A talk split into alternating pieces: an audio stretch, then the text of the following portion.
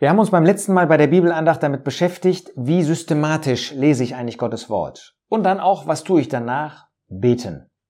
Ein Vers, der uns dabei beschäftigt hat, ist Jakobus 1, Vers 22. Jakobus sagt, Seid aber Täter des Wortes und nicht allein Hörer, die sich selbst betrügen. Und wir haben gesehen, um Täter sein zu können, muss man beten. Wir können das nicht in eigener Kraft.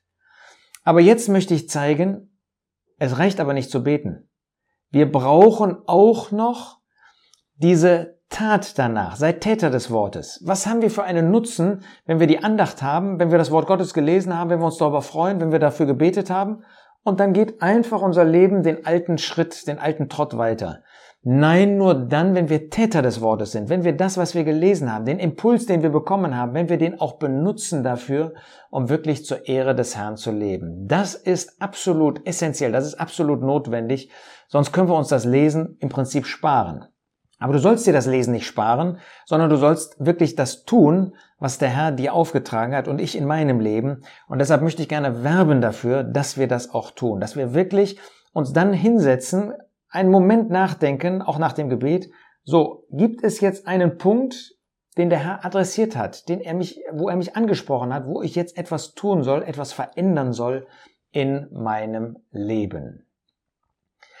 Als nächsten Punkt möchte ich jetzt noch als ähm, ja, sozusagen, um zum Schluss dann mehr oder weniger zu kommen, über Voraussetzungen des Segens sprechen. Voraussetzungen, die notwendig sind, damit der Segen auch in unser Leben hineinkommt. Und dazu ist es hilfreich, an dieses Gleichnis zu denken, dass der Herr Jesus von dem Sämann gesprochen hat. Ich nehme mal Lukas 8 dafür. Und da sagt der Herr Jesus, wir lesen das in Lukas 8, Vers 15, dass in der guten Erde, also die Saat, das Korn, das in der guten Erde aufgeht, das sind diese, die in einem redlichen und guten Herzen das Wort bewahren, nachdem sie es gehört haben und Frucht bringen mit Ausharren. Die Voraussetzung für Segen ist, dass ich ein redliches Herz habe. Das redliche Herz heißt, dass ich aufnehme, was Gottes Wort mir sagt. Dass ich sage, ich möchte das gerne tun. Dass ich nicht sage, nee, das kommt für mich nicht in Frage. Das ist ein Bereich, da möchte ich weiter meinen eigenen Willen tun. Sondern dass wir redlich sind, dass das, was Gott uns sagt, selbst wenn es uns wehtut, selbst wenn es uns etwas zeigt, wo ich etwas wegtun soll. Selbst wenn es etwas zeigt, wo ich etwas aufgeben muss. Selbst wenn es mir etwas zeigt, wo etwas Schönes, was mir bisher lieb gewonnen ist, nicht mehr zu meinem Leben gehört dass ich bereit bin, das zu tun. Das ist ein redliches Herz. Ein redliches Herz ist, dass es Gottes Wort aufnimmt und sagt, ja, da hat der Herr mir ins Herz und Gewissen gesprochen und das will ich ab dem jetzigen Tag, möchte ich verändern und zu seiner Ehre dann anders weiterführen. Und dazu gehört oft auch, dass man einen Herzensentschluss in einer guten Weise fällt.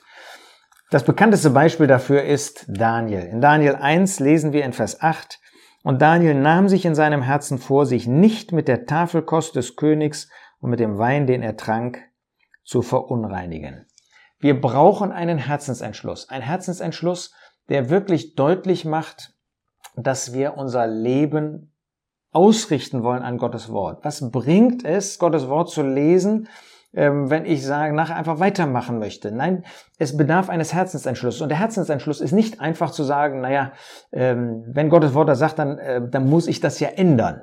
Sondern der Herzensentschluss schließt ein die Veränderung dass wenn Gott mir sagt, jetzt musst du aber in diese Richtung gehen, dass ich das tue. Wenn Gottes Wort mich auf, mir den Auftrag gibt, dahin zu gehen, dass ich das auch tue. Wenn Gottes Wort mir sagt, das ist etwas, was nicht in das Leben eines Christen gehört, dass ich nicht sage, ach, das ist aber, das ist ja wie Gesetz, äh, Gesetzeshaltung. Nein, das ist es nicht. Sondern wenn Gott mir sagt, das ist unrein, das ist böse, das ist etwas, womit ich keine Gemeinschaft haben kann, dann ist der Herzensanschluss, das will ich lassen und das werde ich lassen, das gebe ich ab. Und dann werde ich natürlich dafür beten, um entsprechend diese Kraft zu haben.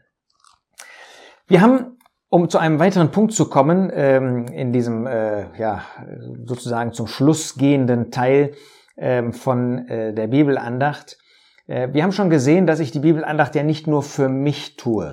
Deshalb habe ich das mal unter die Frage gestellt, für wen auch? Und da zeigt uns 5. Mose 32, wie Mose durch Gott natürlich den Hinweis bekommt. In Vers 46 lese ich einmal. Richtet euer Herz auf alle Worte, die ich heute bezeuge, damit ihr sie euren Kindern befehlt, dass sie darauf achten, alle Worte dieses Gesetzes zu tun. Das heißt, wir haben auch eine Verantwortung für unsere Kinder. Wir haben nicht nur für uns selbst Verantwortung, sondern wir haben das bei dem Manna gesehen, für die, die im Zelt sind.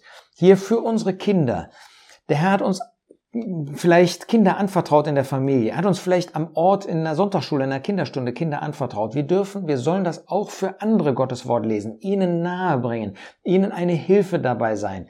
Und schenke der Herr, dass du und ich das wirklich tun, dass wir uns diese Zeit nehmen, um nicht nur für uns, sondern für die, die der Herr uns in den Weg gestellt hat, auch Impulse, auch eine Andacht weitergeben zu können.